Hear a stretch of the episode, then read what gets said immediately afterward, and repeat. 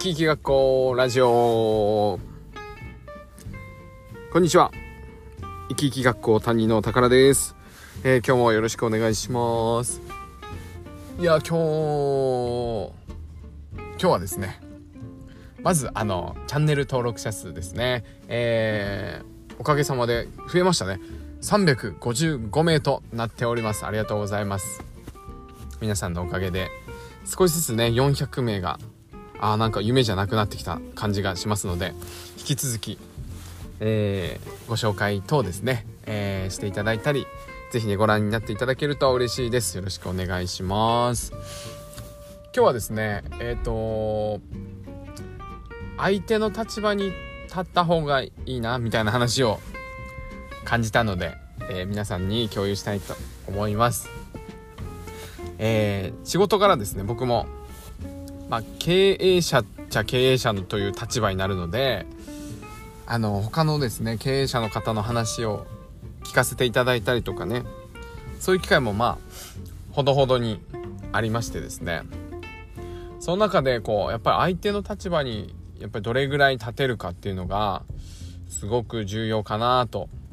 思っていてまあそれはですねあの経営者にかかわらず、えー、必要なことなのかなと思って今日ですねちょっと共有させてもらえたらと思います。よくですねあのー、経営者とか個人事業主の方のストレスというか悩みとして従業員の方のですね仕事のまあ熱量みたいなのにギャップを感じてですねなんだろうストレスというかもっと頑張ってよっていう思いになってしまうことがあるんです。特に余裕がない時。まあ僕もですねまあつうんまあ起業した当初はですね多少あったかと思います。あの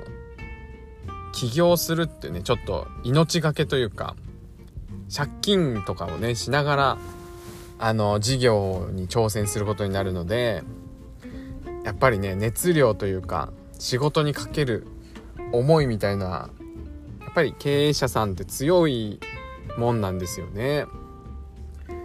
で従業員さんもまあそこまでじゃなくてもちょっと熱量を持って働いてほしいみたいのはすごく気持ちとしてはわかるんですよねただですね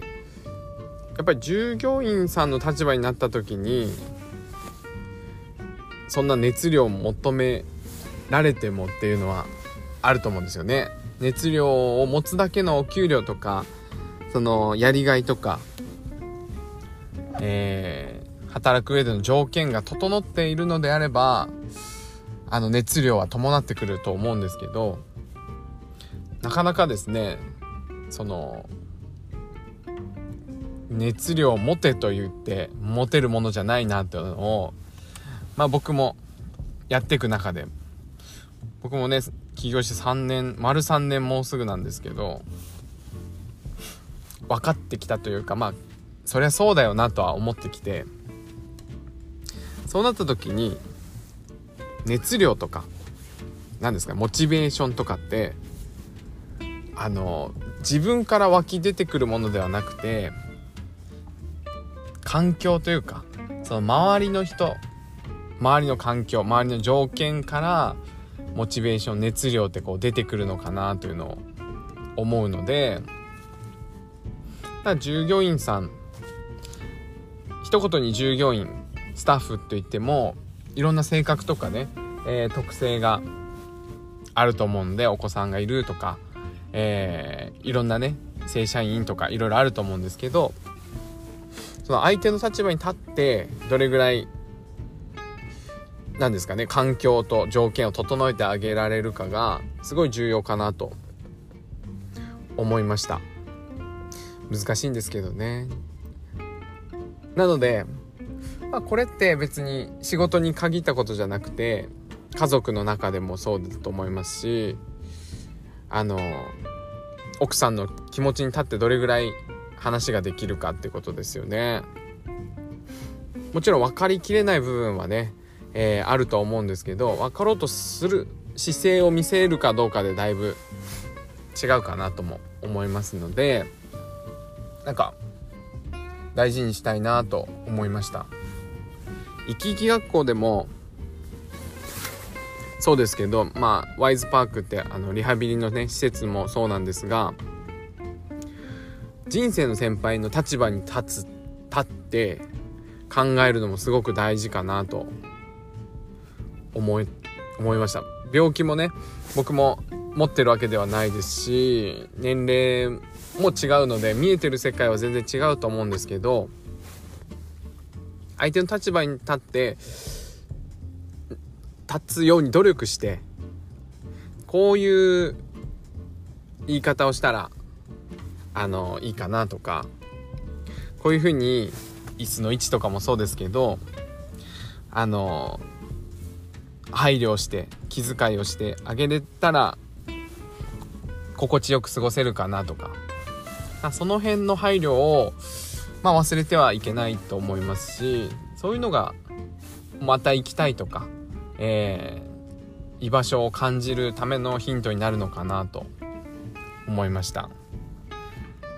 でこう全部を提供するわけじゃなくてちょっとこの例えば椅子を出すとか、あのー、消毒をするとか、まあ、安全にできそうな範囲のお仕事は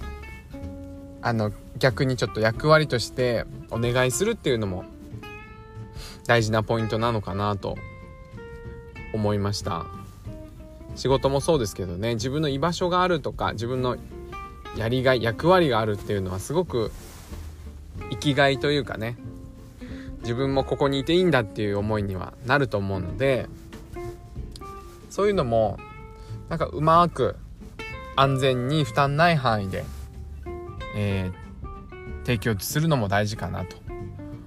えー、経営者さんの話とかを聞いてですね改めて思ったところでございます。なのでですね、えー、引き続きまあ僕も勉強を重ねながらですけど